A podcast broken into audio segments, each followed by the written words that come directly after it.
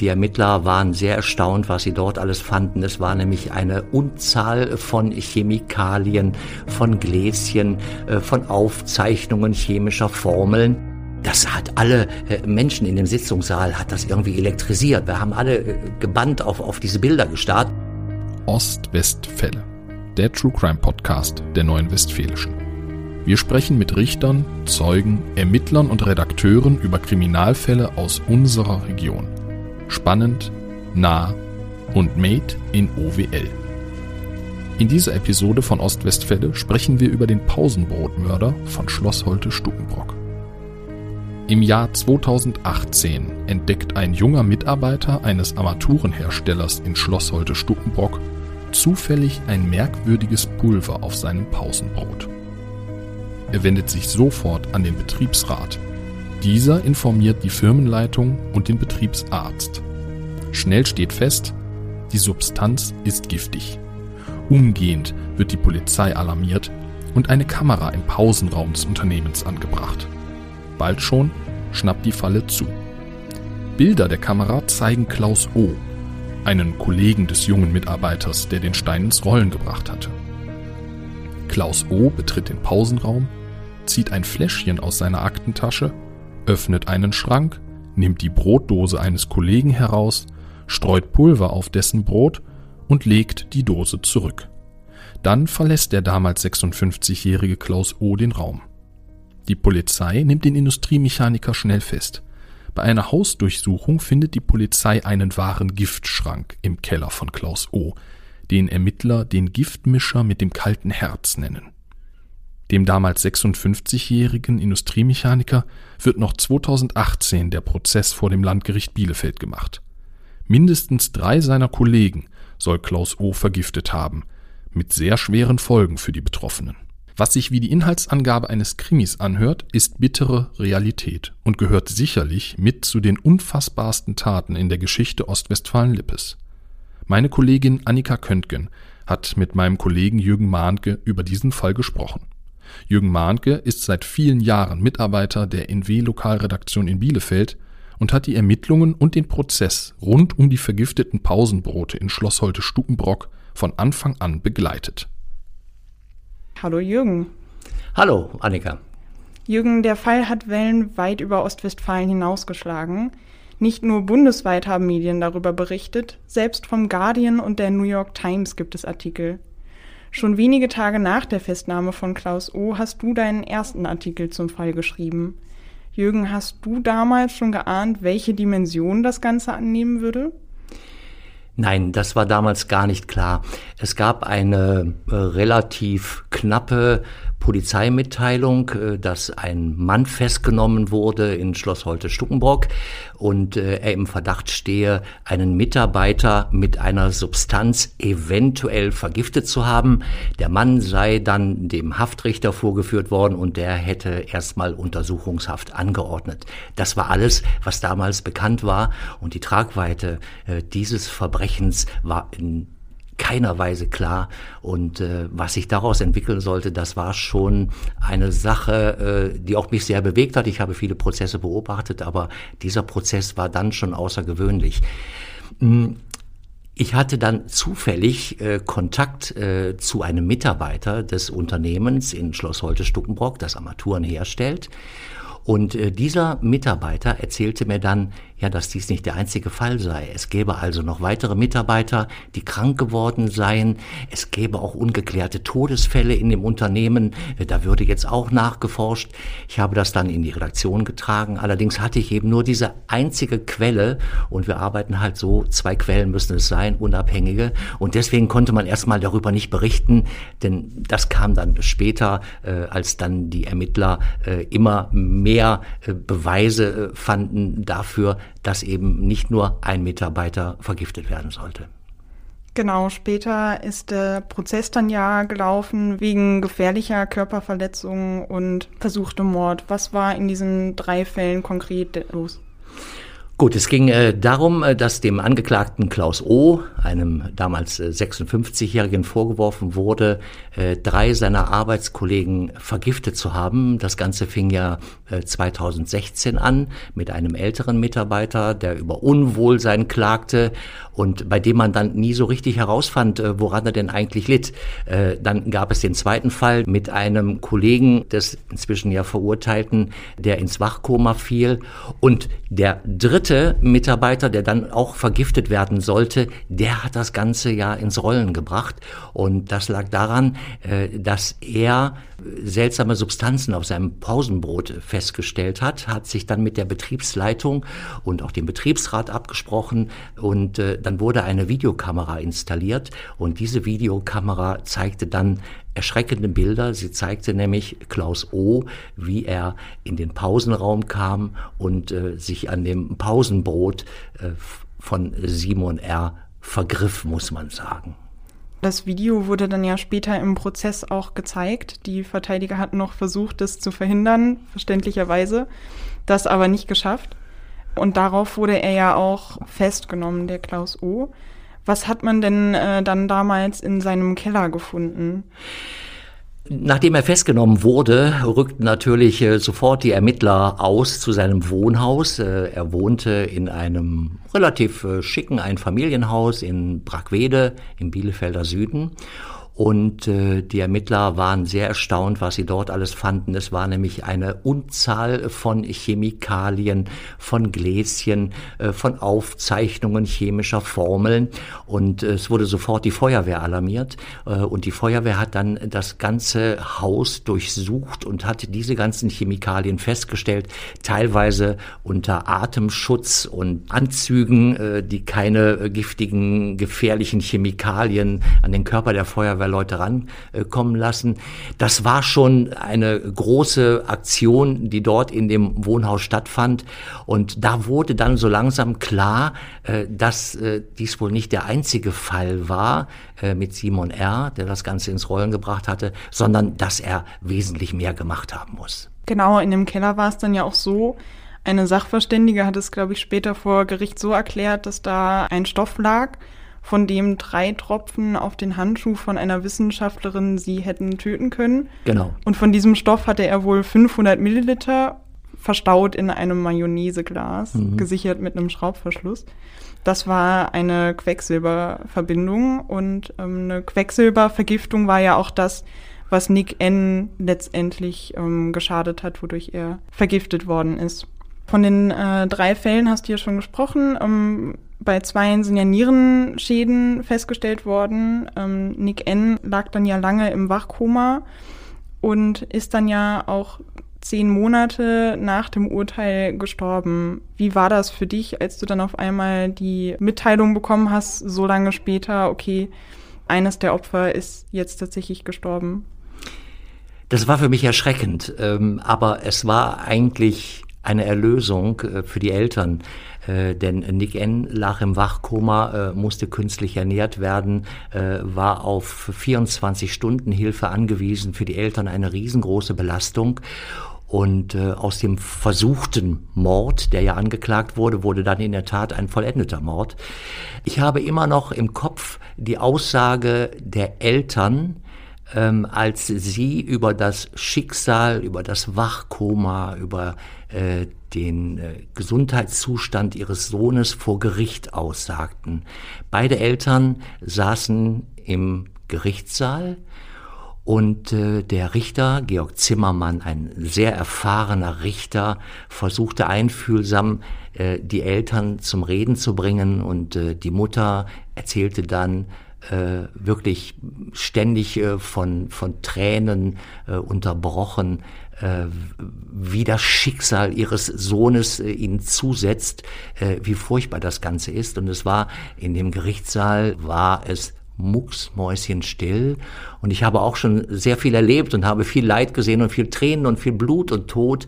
Aber äh, das selber hat mich auch äh, sehr, sehr mitgenommen. Und was dann äh, interessant war, normalerweise äußert sich ein Richter ja nicht zu den Aussagen von Zeugen. Und ich habe noch im Kopf, dass Georg Zimmermann, der Vorsitzende Richter, nach der Aussage der Mutter und des Vaters sagte, äh, liebe Familie, äh, ich habe großen Respekt vor Ihrer Aussage. Und das, das war schon rührend irgendwie. Und wenn ich heute dran denke, dann äh, bewegt mich das immer noch. Ähm, und das zeigte dann aber auch die gesamte Grausamkeit dieser Tat, äh, die, die Klaus Oder vollbracht hat. Und äh, das Problem der Eltern ist auch heute noch, dass sie nicht wissen, warum ihr Sohn sterben musste, warum ihr Sohn vergiftet wurde, warum ihr Sohn leiden musste. Äh, und das ist auch das Problem der beiden anderen Vergifteten, die ja leben, aber auch unter sehr erschwerten Bedingungen. Ein älterer Arbeitskollege fehlt eine Niere, er muss dreimal in der Woche zur Dialyse. Äh, der andere jüngere äh, Kollege äh, ist auch stark gehandicapt durch Nierenleiden, eben auch durch, hervorgerufen durch diese Quecksilbervergiftung.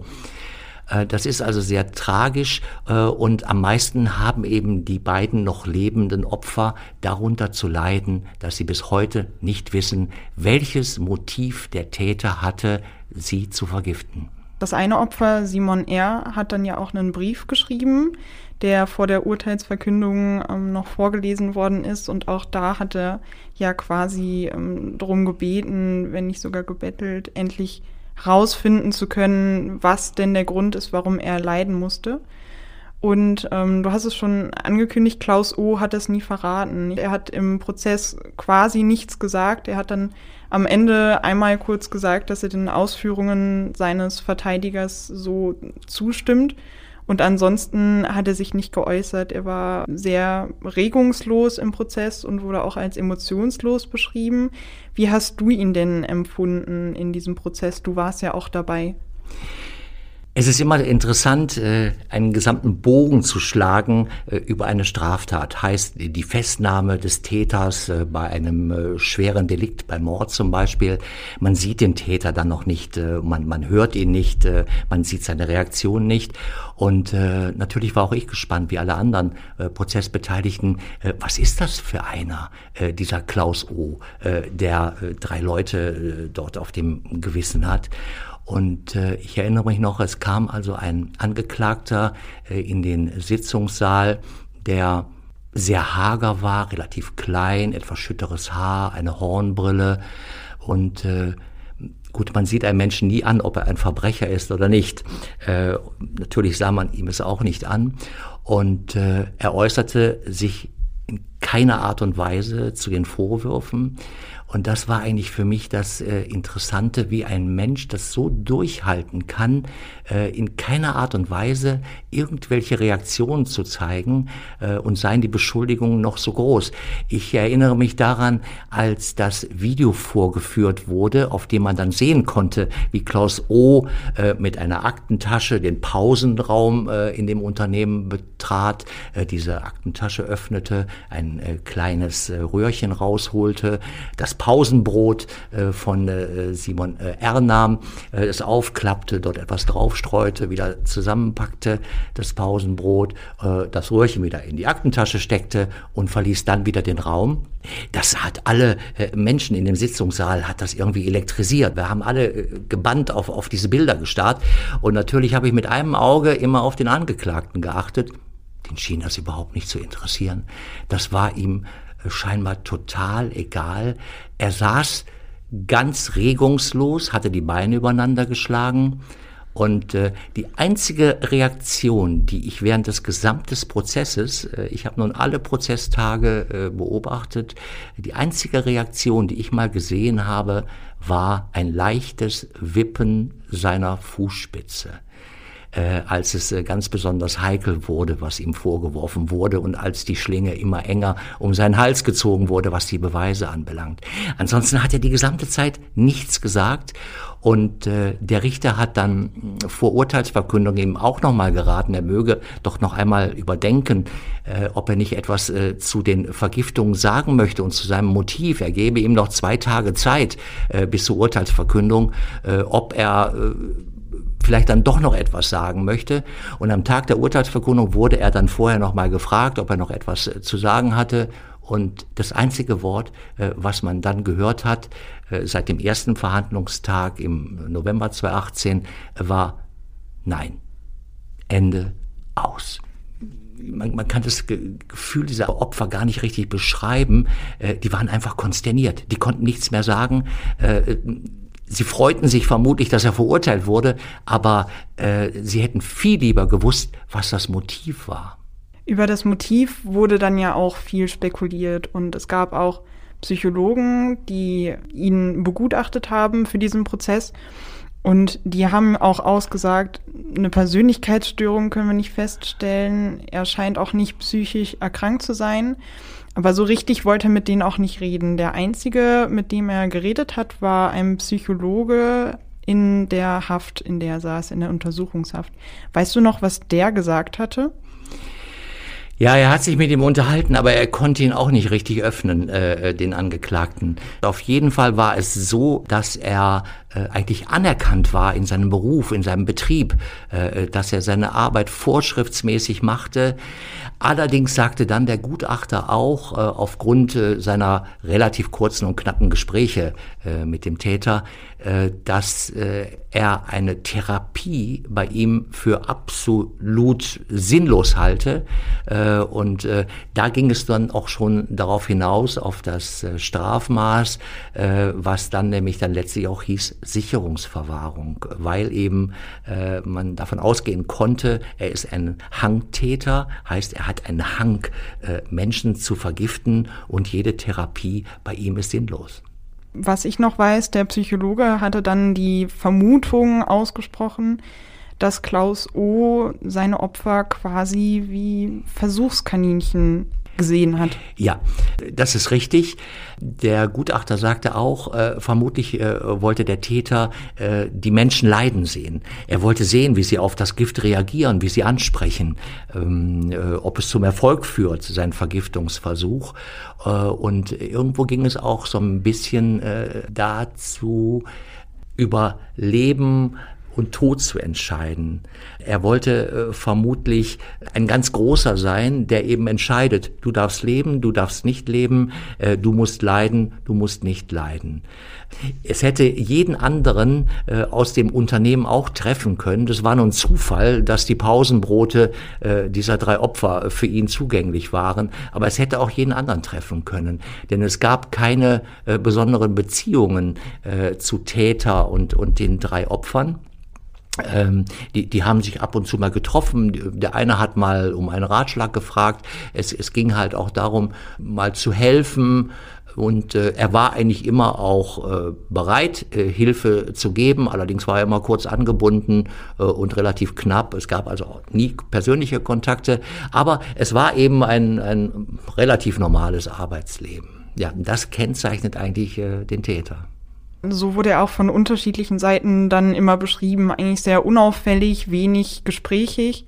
Mhm. Eine Freundin von der Ehefrau hatte dann später auch noch gesagt, wenn sie zu Besuch war, hat er sich nie viel an Gesprächen beteiligt, aber sie hat ihn immer als sehr kinderlieb wahrgenommen. Er hatte ja zwei Kinder, ähm, hätte mit denen viel herumgetobt, hätte einen guten Draht zu denen gehabt und er wäre ihr auch nie wütend oder aggressiv aufgefallen. Und du hast es eben schon erwähnt, er wurde dann ja zu lebenslanger Haft verurteilt und äh, anschließende Sicherheitsverwahrung. Und das, obwohl ihm zu dem Zeitpunkt ja zumindest nur versuchter Mord und gefährliche Körperverletzungen ähm, vorgeworfen worden ist. Und das ist ja schon außergewöhnlich. Das ist sehr außergewöhnlich. In der Rechtsprechung kommt es also nur ganz, ganz selten vor, dass bei einem versuchten Mord eine lebenslange äh, Haftstrafe ausgesprochen wird. Und in dem Fall war es so, vielleicht hat Georg Zimmermann schon geahnt, äh, was aus der ganzen Sache wird. Vielleicht hatte er auch den Tod äh, des einen Opfers schon vor Augen. Ähm, er hat halt diese lebenslange Haftstrafe ausgesprochen mit der anschließenden Sicherungsverwahrung. Äh, die Verteidiger von Klaus O. sind natürlich in Revision gegangen und viele Prozessbeteiligte fragten sich, oh, oh, wird das gut gehen? Vollendeter Mord und lebenslang und der Bundesgerichtshof äh, hat dann so entschieden, dass diese Strafe genau richtig war. Die Revision wurde abgewiesen und äh, damit wurde das Urteil dann auch rechtskräftig. Wobei man ja sagen muss, äh, es gab im Prinzip zwei Verfahren äh, vor dem Gericht. Es gab nämlich einmal das Verfahren wo die drei Opfer, über die wir jetzt gesprochen haben, äh, die Rolle spielten äh, und vergiftet wurden. Aber es gab eine Reihe von mysteriösen Todesfällen in Armaturenwerk in Schloss Holte-Stukenbrock. Äh, die Sprache war von äh, rund 20 betroffenen Menschen, die in den Jahren 2010 bis 2018 plötzlich ohne Grund verstorben sind.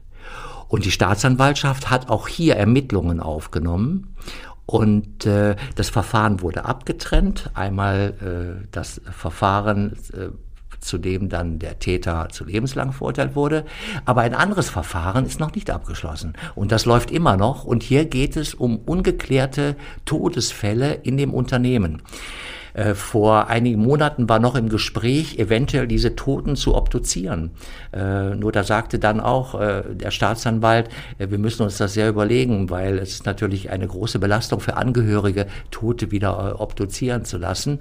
Aber das Verfahren ist noch nicht eingestellt. Das zweite Verfahren zu ungeklärten Todesfällen im Armaturenwerk. Du hast diese ungeklärten Todesfälle erwähnt. Warum besteht denn da überhaupt der Verdacht, dass der Klaus O was damit zu tun haben könnte? Gut, es war ja eh äh, eine sehr undurchsichtige Sache. Es kam ja eh auch nur durch Zufall raus, äh, dass äh, neben dem, der das Ganze ins Rollen gebracht hatte, ja vorher auch schon zwei vergiftet worden waren. Und diese Todesfälle waren ganz plötzlich, es waren äh, Mitarbeiter, Kollegen, die in dem Werk arbeiteten, äh, die eigentlich relativ gesund waren und die äh, von jetzt auf gleich starben. Äh, und äh, danach fragte sich natürlich jeder, woran mögen sie gestorben sein? Warum gibt es so viele Todesfälle? Und man ist also alle Krankenakten durchgegangen in dem Unternehmen und äh, bis heute ist eben noch nicht ganz klar, ob diese Todesfälle nun als Grund hatten einen ganz normalen natürlichen Tod aufgrund von gesundheitlichen Problemen äh, oder ob nicht auch hier Klaus O äh, seine Hand im Spiel hatte und vergiftet hat. Das ist bis heute noch nicht genau geklärt. Wobei es letztlich nichts ausmacht. Er ist halt lebenslänglich äh, verurteilt und, und äh, geht danach in Sicherungsverwahrung. Äh, es macht äh, den Kohl nicht fett, wie man so schön sagt. Aber es wäre vielleicht für Angehörige auch gut, das vielleicht noch klären zu können, warum 20 Menschen aus dem Armaturenwerk von jetzt auf gleich starben. In den Berichten war ja auch die Rede davon, dass unter diesen 21 Toten auffällig viele Herzinfarkte und Krebserkrankungen die Ursache für den Tod waren. Und das sind ja durchaus auch ähm, Wirkungen, die Gift hervorrufen kann. Deswegen ähm, gab es da eben auch diese Verdachte und wird eben bis heute auch noch ermittelt. Jürgen, ich würde gerne einmal noch auf einen anderen Aspekt mit dir schauen, den der Prozess hervorgerufen hat, und zwar, welche Reaktion es denn darauf gegeben hat, gerade auch aus der Bevölkerung. Du bist ja Journalist, du kennst dich gut aus, du bist gut vernetzt. Also die Bevölkerung war auch äh, auf der einen Seite sehr ratlos, äh, auf der anderen Seite ähm, sagte sie, sowas, sowas kann nicht sein, äh, dass, dass Kollegen vergiftet werden, weil es ist schon sehr ungewöhnlich, äh, dass, dass äh, man Kollegen vergiftet. Das kommt nicht jeden Tag vor. Außerdem, Giftmorde sind eher Frauen zuzuschreiben äh, als den Männern, äh, wenn man an die schwarze Witwe denkt. Ähm, auf jeden Fall äh, haben die äh, Prozessbeobachter, und es waren auch viele äh, Interessierte da, die äh, diesen Prozess sich anhörten und neugierig waren, äh, haben auch gesagt, äh, dass sie können das alles nicht verstehen. Äh, sie verstehen auch nicht, äh, warum der Angeklagte äh, sich nicht äußert. Und der Ausfluss war eigentlich danach, äh, auch hier bei uns im Kollegenkreis, äh, man sagte, oh, achte auf dein Pausenbrot, was isst du denn da? Ich habe hier dir ein Stückchen Kuchen mitgebracht. Na, lass mal lieber sein. Also man wurde irgendwie so ein bisschen sensibilisiert für Dinge, äh, die von einem anderen gereicht wurden zum Essen und man fragte sich, woher kommt es? Ist das denn so in Ordnung? Also das hat viele Menschen auch zum Nachdenken gebracht. Vielleicht kann man noch eins äh, sagen, was so ein bisschen Genugtuung war. Ähm, einem Opfer äh, wurde inzwischen Schadenersatz äh, zugesprochen, und zwar dem ältesten Opfer, der derzeit 56 Jahre alt war, glaube ich. Und ihm wurden also 500.000 Euro Schadenersatz zugesprochen, wobei man auch da sagen muss, hm, es wird wahrscheinlich nie gezahlt werden können. Die Staatskasse wird es nicht bezahlen und der Täter wird kein Geld haben, um diesen Schaden finanziell wieder gut zu machen. Auf jeden Fall war es äh, überall Gespräch und wie du eingangs auch schon sagtest, es fand auch Niederschlag in der internationalen Presse und jeder redete über diesen Fall, äh, der grausam war, ja, und der bis heute eigentlich noch nicht endgültig aufgeklärt ist. Es gibt vielleicht noch eine Sache, äh, die hinzuzufügen ist. Es gibt bis heute in Ostwestfalen-Lippe einen Vergiftungsfall, und zwar in einem Chemieunternehmen in der Nähe von Minden.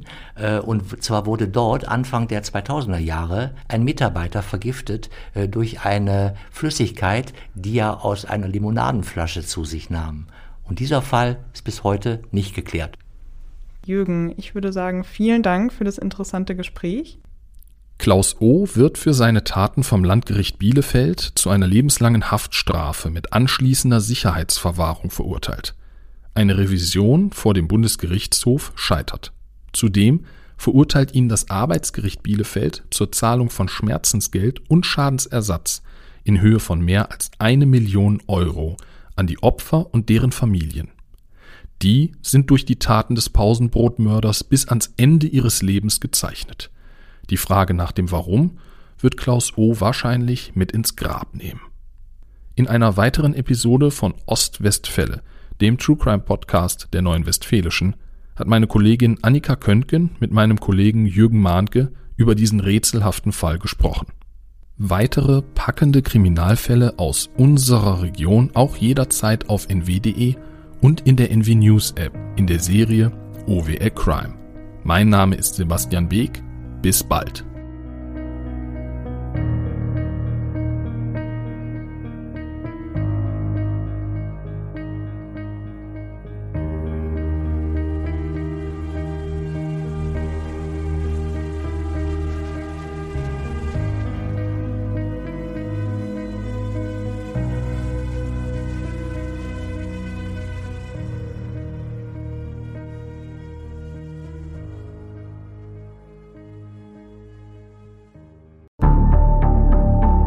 Lange kann ein Mörder sein dunkles Geheimnis bewahren? Wann bekommen die Angehörigen Gewissheit und die Opfer Gerechtigkeit? Jedes Jahr werden bei der Polizei rund 100.000 Menschen als vermisst gemeldet. Drei Prozent davon, also 3000 Menschen, bleiben länger als ein Jahr verschwunden. Einige werden nie wieder gesehen. Seit gut drei Jahren arbeitet die Polizei in NRW mit sogenannten Cold Case Units. Das sind Abteilungen, die wirklich nur damit beschäftigt sind, Mordfälle zu bearbeiten, die teilweise seit Jahrzehnten ungeklärt sind. Ich bin Mike Mattis, Radioredakteur und News Anchor und ich spreche mit Ermittlern über diese Fälle. In meinem Podcast Licht ins Dunkel, Cold Cases und ungeklärte Vermisstenfälle von hier beleuchten wir gemeinsam mit Profilern, Staatsanwälten und Mordermittlern Cold Cases und ungeklärte Vermisstenfälle aus ganz Deutschland. Immer in der Hoffnung, dass Angehörige endlich Gewissheit und die Opfer Gerechtigkeit bekommen. Licht ins Dunkel. Cold Cases und ungeklärte Vermisstenfälle von hier. Eine Produktion von Mike Mattis und der Podcastfabrik.